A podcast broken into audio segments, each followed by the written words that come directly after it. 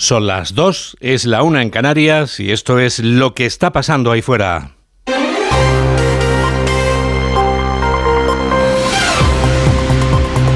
Onda Cero. Noticias fin de semana. Juan Diego Guerrero. Buenas tardes a todo el mundo. El hombre más buscado en Navidad vuelve a ser Jesús. Es natural. Es una tradición que no puede perderse, especialmente este último día del año. Especialmente esta medianoche, cuando tengamos preparadas las uvas y solo falte el sonido de las campanadas. Pero Jesús no puede fallarnos. Llevamos encomendándonos a Él desde hace muchos años. 28 años después de hacerlo por primera vez, Jesús López Terradas, que se habían pensado, vuelve a ser el hombre más buscado porque es el relojero de la Puerta del Sol. Las 12 campanadas de las preuvas de este mediodía han sonado a la perfección y Jesús continúa allí junto a otros dos relojeros preparados para las 12 campanadas de verdad, las de esta medianoche. Pachi Lienaza.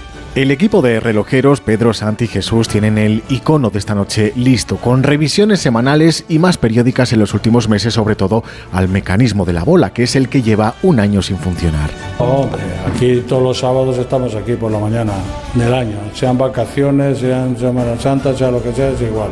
Su liturgia no cambia desde hace casi 30 años. Primero escuchan las campanadas, las de las 11 de la noche desde la plaza, para comprobar una vez más que todo está a punto y después subir a la torre para que que no haya incidencias? Afortunadamente ninguna. El reloj está en hasta en este momento en perfecto estado de funcionamiento, tanto el movimiento como las sonerías.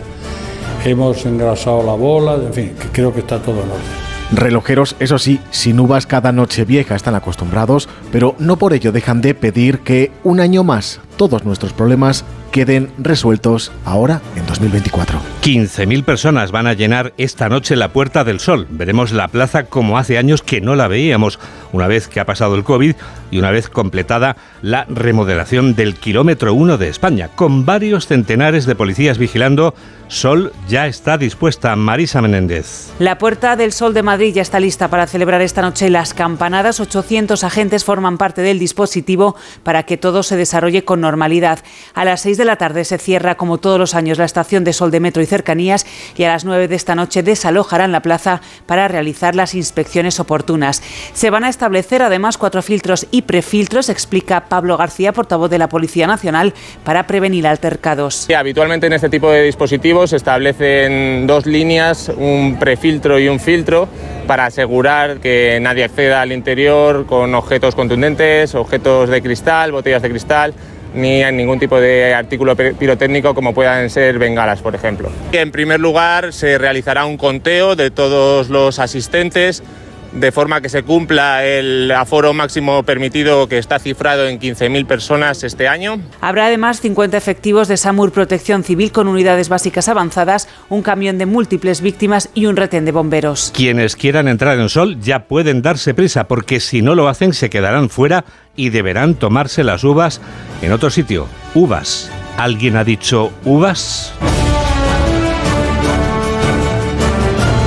Las uvas que vas a comerte esta noche vienen seguramente del Vinalopó. Millones de uvas son las que produce esta comarca alicantina. Onda Cero Elche, Maite Vilaseca. Más de dos millones de kilos de uva de la denominación de origen protegida uva embolsada del Vinalopó estarán en la celebración de la Nochevieja en nuestro país. A toda España llegan los pedidos desde los almacenes de las localidades de la comarca del Medio Vinalopó en el sur de la provincia de Alicante. Así nos lo explica la directora de la denominación de origen protegida uva embolsada del Vinalopó, Beatriz Rocamora. Mm, del total de la producción, la mitad es de la variedad de Aledo, que es la que se cosecha en estas fechas. Y de esa mitad, que son unos 18 millones de kilos aproximadamente, suele destinarse a Nochevieja, se estiman entre 2 millones, 2 mm, millones y medio, una cosa así. La reducción de la cosecha y el aumento de la demanda han propiciado que este año se haya conseguido unos precios adecuados para poder seguir manteniendo estos viñedos. Hay quienes toman las uvas en casa, pero hay quienes celebran fuera de casa el fin de año.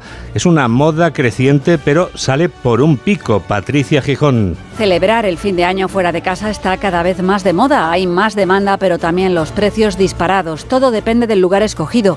Los precios van desde 50 euros hasta superar los 2.000 en establecimientos de todo lujo con cena, espectáculo y habitación incluidos. La venta anticipada sigue estando bonificada, más barata sale la entrada cuanto más rápido seas a la hora de decidirte. El sector habla de incrementos de hasta el 10% en los precios, según el presidente de la patronal hotelera, José Luis Izuel, porque la cesta de la compra no ha parado de escalar este año. La uva de las famosas campanadas tenía un eh, crecimiento en el precio del 258%, ¿no? Así que, como no puede ser de otra manera, un poco más cara esta noche vieja, inevitablemente, pero también confiamos en que siga habiendo mucho público. Quedarse en casa también sale por un pico. La cena de fin de año es un 10% más cara que el año pasado. Las mayores subidas se concentran, como siempre, en el marisco y los pescados. Vamos. A ver si entre las subidas que llegarán esta medianoche con las campanadas hay alguna que sirva para que tú, amiga, para que usted, caballero, pueda compensar la enorme subida de precios de los alimentos. Caridad García. Al compás de los precios suben las pensiones contributivas un 3,8%, las no contributivas y el ingreso mínimo vital un 6,9%. Las pensiones mínimas de viudedad se elevan en casi 130 euros al mes. El salario mínimo de momento se prorroga en los 1.080 euros al mes a la espera de un acuerdo tripartito para elevarlo. En materia de seguridad social, aumenta en dos meses más la edad ordinaria de jubilación hasta los 65 años, siempre que se tengan 38 años cotizados. Además, sube la base máxima un 5% y se actualizan las cuotas de los autónomos. También mañana entra en vigor la cotización de los becarios y la compensación por lagunas de cotización a las empleadas de hogar. En el gasto corriente suben, aunque menos que en 2023, el precio del aceite, el de la vivienda, los alquileres, con una subida topada al 3% y de nuevo subirán las hipotecas. Aunque la subida de tipos podría haber tocado techo, el Euribor todavía tiene que absorber los incrementos decretados por el Banco Central, de forma que el que revise su cuota en enero tendrá un incremento de otros 50 euros al mes. Suben además las tarifas de streaming e internet en casa, los servicios de paquetería y las tarifas de taxi. Pero a esta hora ya podemos felicitar el año nuevo a unos cuantos españoles. Feliz año a los habitantes de Morente, que pertenece al municipio cordobés de Bujalance, y feliz año a quienes viven en el municipio abulense de Villar de Corneja. En ambos casos han tomado las uvas este mediodía. Sus habitantes tienen más de 75 años y si les apetece volver a celebrarlo esta medianoche, pues pueden volver a hacerlo será por campanadas, y será por uvas, y será por chapuzones, porque los habitantes del pueblo ciudadrealeño de El Robledo se han dado este mediodía el chapuzón de Nochevieja en el río Buyaque, Onda Cero Ciudad Real, José Luis Juárez. El chapuzón en el Buyaque es una tradición que comenzó en 1995 cuando varios vecinos decidieron bañarse el 31 de diciembre para festejar que el río llevaba agua tras unos duros años de sequía. Según ha explicado el alcalde Gustavo Ormeño, el caudal del río ahora va lleno gracias a las lluvias que se registraron en octubre y en noviembre y se ha podido realizar el baño sin ningún tipo de problema. La verdad es una cosa interesante y muy curiosa de ver. En estas fechas no pega mucho meterse al agua con esa temperatura. Pero una vez que lo haces y lo haces el primer año, pues como que al año siguiente te vuelve a picar el gusanillo y lo vuelves a hacer. Y como también viene siendo tradicional, tras el baño en el buyaque, se ha servido un caldo caliente a los participantes. Así lo celebramos en España, pero ahora vamos a contarles lo que hacen en Nochevieja en otros lugares del planeta. Noticias fin de semana, Juan Diego Guerrero.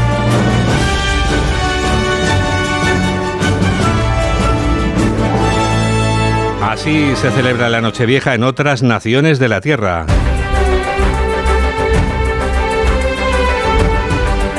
Comenzamos el repaso en Alemania. Paola Álvarez. Alemania recibe el año nuevo entre fuegos artificiales, los de la mítica Puerta de Brandeburgo, que se han recuperado tras la pausa por el corona, y los que lanzan los propios ciudadanos que solo tienen permitido usar la mayoría de pirotecnia entre el 31 de diciembre y el 1 de enero. Hasta 180 millones de euros dedican a esto los alemanes y aún así hace años que se pone sobre la mesa una posible prohibición por la escalada de violencia de las últimas celebraciones. Viajamos ahora a Turquía. Andrés Mourenza. En Turquía, la Nochevieja Se celebra como la Nochebuena en otras latitudes. Siendo un país mayoritariamente musulmán, la Navidad no se celebra en Turquía, pero se han adaptado numerosas costumbres occidentales al día de Nochevieja, sea el cenar pavo o el recibir regalos. También hay árboles y decoraciones navideñas, aunque aquí en Turquía se les llama de Año Nuevo.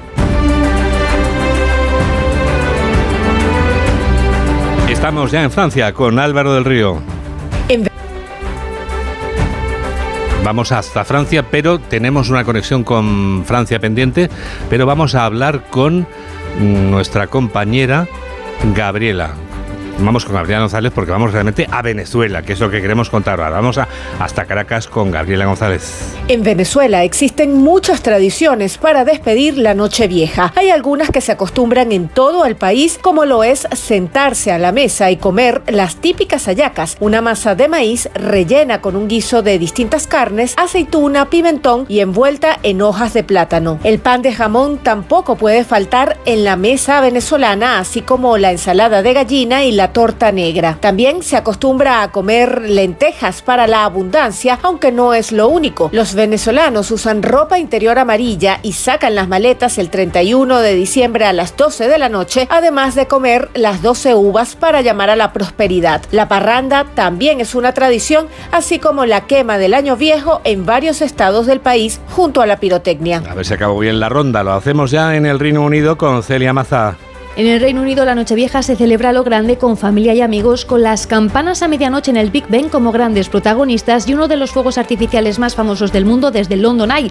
No hay tradición de comer uvas, pero sí se tiran los party poppers de los que sale confeti y se canta el Auld Lang Syne, un tema popular escocés cuya letra es un poema escrito en 1788 por Robert Burns a modo de canción de despedida para recordar los buenos y viejos tiempos. Se utiliza también en momentos solemnes. Fue precisamente lo que entonó los eurodiputados en Bruselas tras la ratificación del Brexit para despedir a los británicos. 2 y 12, 1 y 12 en Canarias. Onda Cero, noticias, fin de semana.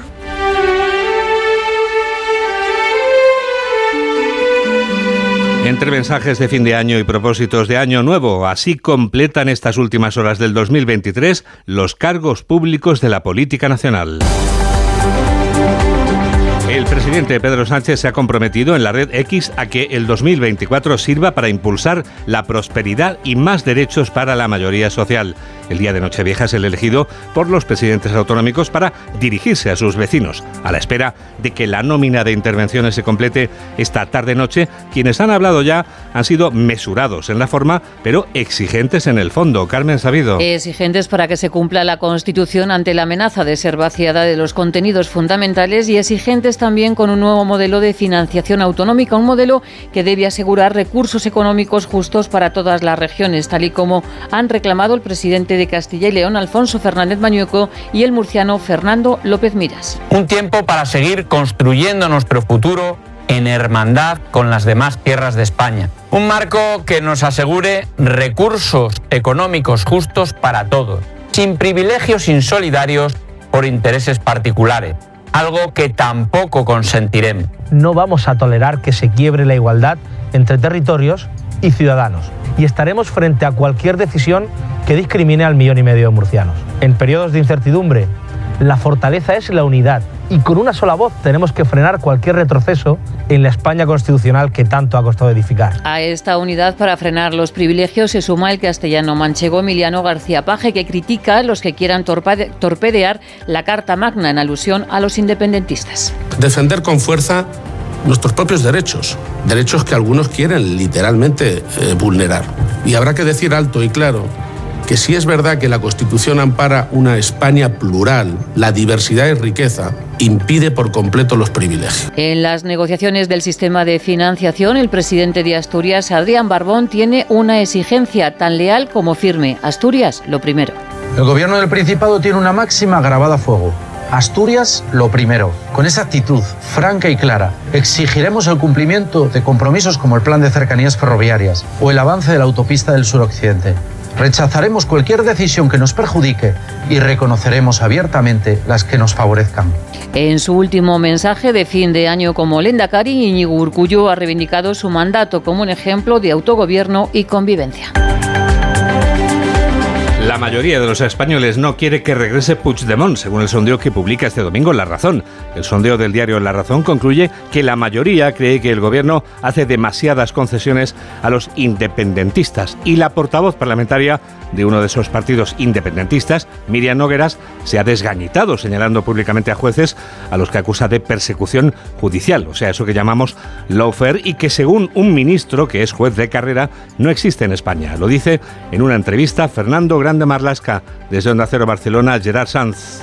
El ministro del Interior defiende en esta entrevista para La Vanguardia la integridad y la independencia del Poder Judicial español, negando que el gobierno actual lo utilice para fines políticos y asegurando que ejerce respetando en todo momento la Constitución. Marlasca es tajante. En España no existe el lawfare. No existe el lawfare en España. Los más de 5.500 jueces y juezas que representan el Poder Judicial actúan con estricto cumplimiento de la Constitución, del resto del ordenamiento jurídico en parámetros de independencia, de imparcialidad, siendo un elemento estructural dentro de nuestro Estado de Derecho. Un lawfare que está más al orden del día que nunca ante la posibilidad de que el Gobierno finalmente autorice la escolta permanente al expresidente de la Generalitat de Cataluña, Carles Puigdemont. Ahora mismo está pendiente de la decisión de la abogacía del Estado, que es quien tiene la última palabra. Una abogacía que en 2018, recordamos, se posicionó en contra. 2 y 16, 1 y 16 en Canarias. Noticias fin de semana. Juan Diego Guerrero.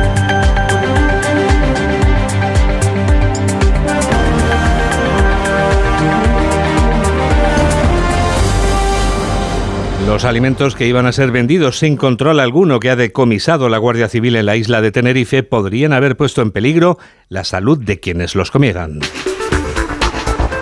Menos mal que los agentes del Instituto Armado han logrado evitarlo porque se trataba de varias toneladas de alimentos. Carlos León. Pues sí, Juan Diego, casi 10 toneladas de frutas y verduras que afortunadamente no han llegado a los consumidores, ya que la procedencia no ha podido ser acreditada, como ha asegurado Romina Hernández, portavoz de la Guardia Civil. Agentes de la Guardia Civil han retirado 9.572 kilos de fruta y verdura cuya procedencia no podía ser acreditada por los vendedores investigados. Sus propietarios carecían de la documentación correspondiente para acreditar la legal procedencia y la trazabilidad de estos productos. Es posible incluso que los mismos procedan de robos que se producen en fincas agrícolas, lo que supone un grave riesgo para la salud ya que se pierde el control sanitario. Los agentes han notificado a los propietarios diversas actas de denuncia por infracciones a la ley 6-2019 de 9 de abril de calidad agroalimentaria establecidas en los artículos 50 y 51 como infracciones leves y graves al carecer la fruta intervenida y la verdura de las etiquetas legales correspondientes. Sony 18. Llega el minuto económico. Hoy Ignacio Rodríguez Burgos nos explica en un minuto qué tiene que ver el euro con Louis Vuitton.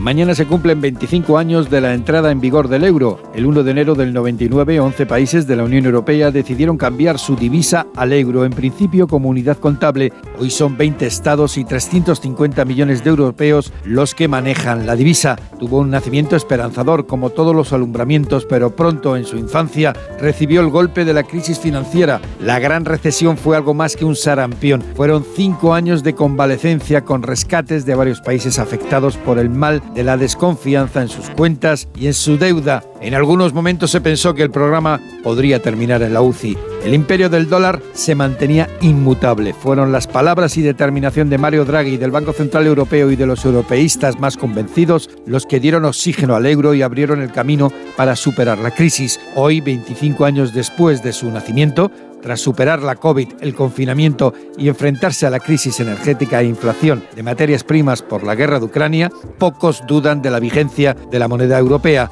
Pero como pasa con todas las divisas, esta es una carrera de fondo. Una divisa es simplemente el reflejo, el valor de la economía que la respalda y que representa. Europa necesita más competitividad y empresas más potentes. El ranking de las 20 grandes compañías del mundo está dominado por el dólar, por multinacionales estadounidenses. Y en este pelotón de cabeza solo hay una empresa del universo euro, la gala y glamurosa Louis Vuitton. Para encontrar la primera compañía española, Inditex, hay que descender al puesto 97. Llega tu momento, Mamen Rodríguez Astre, es una gran responsabilidad, es máxima. ¿Qué tiempo va a hacer esta noche a la hora de las campanadas, durante la madrugada y la primera mañana del año, que es cuando unos se recogen y otros salen aprovechando que no hay nadie en la calle? La madrugada, Juan Diego, ya te digo que va a ser fría, así que abrígate. Y la mañana estable, salvo en Galicia, donde siguen con el paraguas en la mano. Las temperaturas van a bajar en el Valle del Ebro y en el Mediterráneo, donde hoy te recuerdo que disfrutan de un día más que agradable. Ojo al viento, porque va a soplar muy fuerte en el litoral y en las montañas gallegas y en el Cantábrico. La semana seguirá con frentes atlánticos más activos que podrían dejar algo de algo en Huelva y en Baleares. Faltan menos de siete horas a las nueve de esta noche, ocho en Canarias. La vida sigue. El resumen del año aquí en Onda Cero. No te lo pierdas. Y atención, mamen, los imprescindibles de la moda en el 2024. ¿Te mueres de ganas de saber cuál va a ser? A ver, Juan Diego, me muero de ganas de que me lo regales, fíjate lo que te digo. A ver, según he leído en un informe de la agencia EFE, la pasarela ha dictado sentencia. Los imprescindibles son... Vestido negro ajustado. Abrigo bata. Americana con hombros marcados. Minifalda. Y mi favorito, sin duda, pantalón braga. No podrás decir que no te hemos avisado. Ahora búscalos, cómpralos y póntelos si eso. Hola a todos, soy el rey Baltasar. Yo también escucho noticias fin de semana de Onda Cero con Juan Diego Guerrero.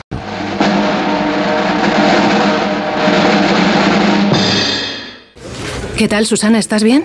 Mi madre, que vive sola y se ha vuelto a caer. ¿Por qué no le pones la alarma de Securitas Direct? Aparte de estar protegida en casa, tiene un botón SOS para avisar emergencias. Así te quedarás mucho más tranquila.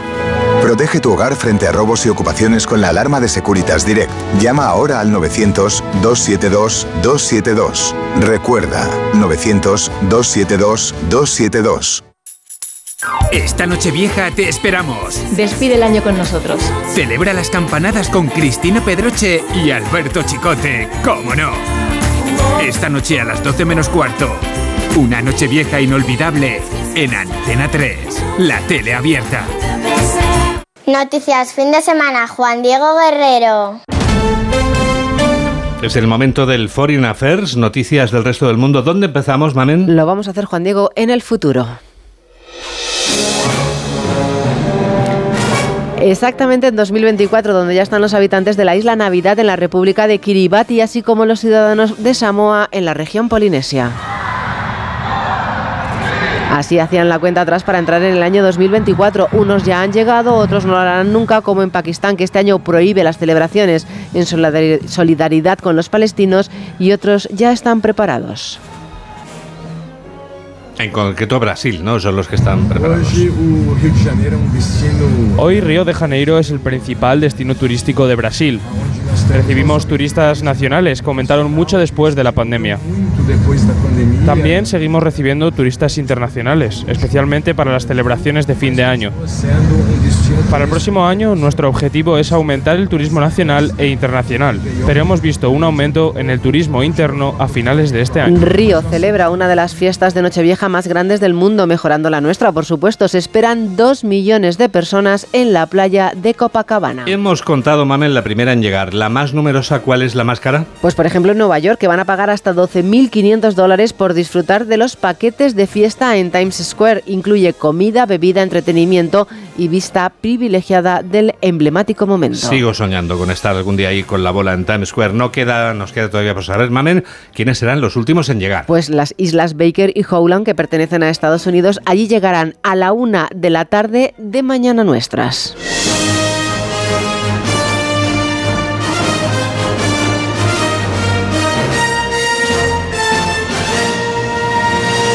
Mientras unos celebran, otros continúan en guerra. Y empezamos, si te parece, por Ucrania. Rusia habla de 14 muertos tras un ataque ucraniano a Belgorod y del país invadido nos llega este testimonio. Este es nuestro año nuevo. ¿Qué regalo nos hicieron los rusos para este año nuevo? Son almas negras, simplemente almas negras. Bombardean zonas residenciales. Hay gente aquí. ¿Cómo se puede hacer tal cosa? Es una superviviente de uno de los ataques con misiles rusos que no dejan de caer. Ella lo ha podido contar. Y tenemos también noticias desde Israel, ¿verdad? Sí, Netanyahu insiste en que la guerra durará muchos meses más. En Tel Aviv continúan las manifestaciones para pedir la liberación de los rehenes restantes. Me temo que el gobierno de Israel ha dado prioridad a sus ambiciones políticas y los rehenes no están entre sus principales prioridades. Para liberar a estos rehenes debe haber un alto el fuego, no hay otra manera. No se sienten comprendidos por el resto del mundo. Y Gaza repite la misma imagen mamen de los últimos casi ya tres meses. Los desplazados dicen estar muriéndose de hambre. Quiero darles de comer a las niñas y su padre no está aquí. Él les daba todo. Nos estamos muriendo de hambre, de pobreza y de todo. No hay champú para lavarles el pelo. Miren lo que les ha pasado con las infecciones. Por la suciedad y por la inmundicia. ¿Terminamos? ¿Dónde terminamos, Mamen? Pues haciendo amigos. Mira lo que ha dicho Xi Jinping. Ensalza los éxitos de China en el año 2023 y reitera como inevitable la reunificación con Taiwán. Comunistas en fronteras. Ha sido un resumen de Mamen Rodríguez Astre. Hola. Soy el rey Mago Gaspar y junto con mis compañeros Baltasar y Melchor estamos escuchando los tres felizmente noticias fin de semana de Onda Cero con Juan Diego Guerrero. Hola familia, hoy vengo a presentaros mi nuevo libro, Cocina de 10 con Carlos Arguiñano. Crema de brócoli y calabacín, arroz con alcachofas o lasaña de pollo. Cocina de mercado, sana y con resultados sobresalientes. Cocina de 10 con Carlos Arguiñano. 598 recetas sencillas de hacer y muy ricas de comer. Editorial Planeta. ¿Y pásalo de 10 cocinando? Solo esta Navidad suscríbete a A3Player por 0,99 euros al mes durante tres meses. A3 Player. ¿Estás preparado? Oferta válida por tiempo y número de altas limitados. Consulta bases en la web de A3 Player. Noticias fin de semana, Juan Diego Guerrero. Titulares del deporte con Esther Rodríguez. Pues Juan Diego, hemos visto hoy el regreso a las pistas casi un año después de Rafa Nadal. Ha jugado en Brisbane junto a Mar López y aunque ha caído en el cuadro de dobles, ha terminado el encuentro con una sonrisa que demuestra que sus sensaciones son buenas. El siguiente paso será en el cuadro individual el 2 de enero ante Dominic Thiem. Acabamos de cerrar la jornada 16 de la Liga ACB. El líder, el Madrid, no falla. David Cans, buenas tardes. Buenas tardes, Esther. El Real Madrid cierra el año con una solvente victoria ante el Valencia Basket 83-74 al inicio del segundo cuarto con el Chacho y Poirier sumaron la primera ventaja, 10 puntos y pese a los intentos Tarón ya por recortar distancias, el líder de la Liga y la Euroliga no ha dado opción con el argentino Campazzo, 17 puntos, 8 asistencias como el mejor del encuentro. El próximo miércoles 3 de enero, clásico Barcelona-Real Madrid, este para abrir el 2024 en la Euroliga. Hoy hemos sabido que el jugador del Barça, Marcos Alonso, pasará por el quirófano para solucionar sus problemas de espalda, como ha hecho Ter Stegen. Xavi solo tiene 14 jugadores del primer equipo, además de Víctor Roque, Yamal y Fermín para jugar en Las Palmas. Ancelotti recupera a Vinicius, Arda Güler y Carvajal para jugar el miércoles frente al Mallorca en su regreso liguero y José María del Nido Castro es el nuevo presidente del Sevilla. Muy bien, Esther. Bienvenida como siempre. Es un placer escucharte siempre aquí. ¿eh? El placer es mío. Lo que vamos a hacer ahora es contar lo que va a pasar ahí fuera la semana que viene con Yolanda Viladecans, las noticias del futuro. Cuando esta noche el reloj haya dado las 12 campanadas, pues miraremos a 2024 recién estrenado con nuevos objetivos. Por ejemplo, saber lo que sube, lo que baja. Subirán las pensiones en un 3,8, con el IVA todavía rebajado para algunos alimentos, mientras se espera que concluyan las consultas para la revalorización del salario mínimo interprofesional. En lo político, la batalla va a seguir inmersa en la ley de amnistía, aún en tramitación parlamentaria y que supone además el principal reto para la justicia desde el punto de vista de su legalidad. Al margen de todo esto, esperaremos con ilusión la llegada de los Reyes Magos, la Lotería del Niño, nueva oportunidad para tentar a la suerte y celebrarlo con el tradicional Roscón de Reyes. Eso será el día 6 de enero, antes el martes día 2. Vamos a celebrar el Día Internacional del Policía, Juan Diego, y el jueves 4, Día Mundial del Braille. Y nos marchamos con Cher.